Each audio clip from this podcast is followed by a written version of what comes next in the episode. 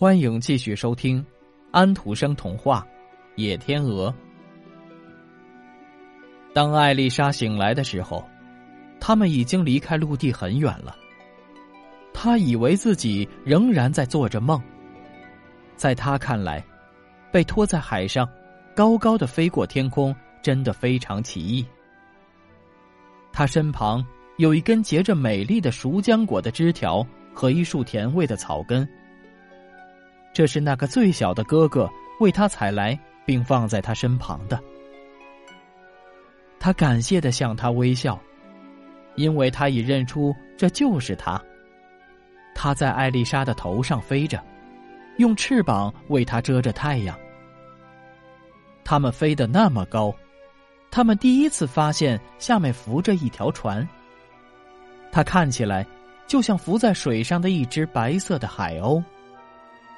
在他们的后面，耸立着一大块乌云。这就是一座完整的山。艾丽莎在那上面看到她自己和十一只天鹅倒映下来的影子。他们飞行的行列是非常庞大的。这好像是一幅图画，比他们从前看到的任何东西还要美丽。可是太阳越升越高。在他们后面的云块也越离越远了，那些浮动着的形象也消失了。他们整天像呼啸着的箭头一样，在空中向前飞。不过，因为他们得带着妹妹同行，他们的速度比平时要来的低多了。天气变坏了，黄昏逼近了，艾丽莎怀着焦急的心情。看到太阳徐徐的下沉，然而大海中那座孤独的礁石至今还没有在眼前出现。他似乎觉得，这些天鹅现在正以更大的气力来拍着翅膀。唉，它们飞不快，完全是因为他的缘故。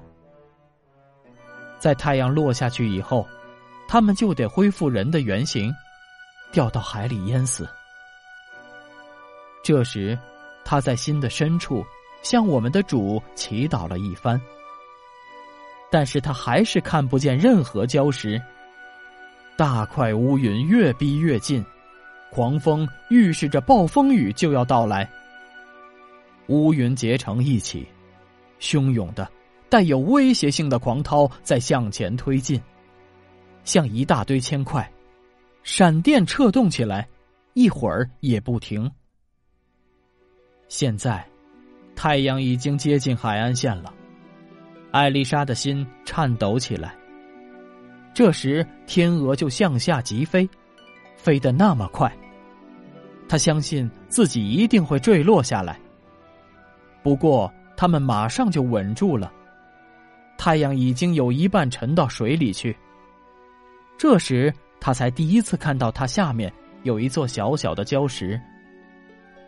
它看起来比冒出水面的海豹的头大不了多少。太阳在很快的下沉，最后变得只有一颗星星那么大了。这时，他的脚就踏上坚实的陆地。太阳像纸烧过后的残余的火星，一呼就消逝了。他看到他的哥哥们手挽着手站在他的周围，不过除了仅够他们和他自己站着的空间以外，再也没有多余的位置了。海涛打着这块礁石，像阵雨似的向他们袭来。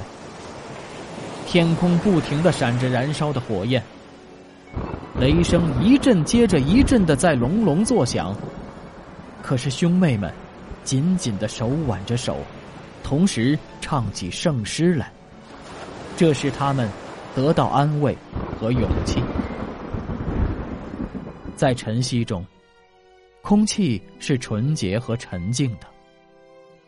太阳一出来的时候，天鹅们就带着艾丽莎从这小岛上起飞。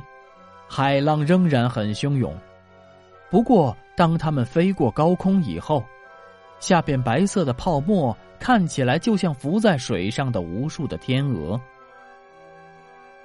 太阳升得更高了，艾丽莎看到前面有一个多山的国度，浮在空中。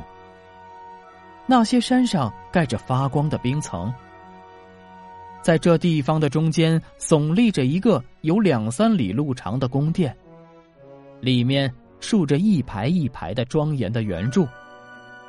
在这下面，展开一片起伏不平的棕榈树林，和许多像水车轮那么大的鲜艳的花朵。艾丽莎问：“这是不是他们要去的那个国度？”但天鹅们都摇着头，因为艾丽莎看到的只不过是仙女莫尔甘娜的华丽的、永远变幻的云中宫殿罢了。他们不敢把凡人带进里面去。艾丽莎凝视着他，忽然间，山岳、森林和宫殿都一起消失了，而代替他们的是二十所壮丽的教堂。他们全都是一个样子，高塔、尖顶窗子。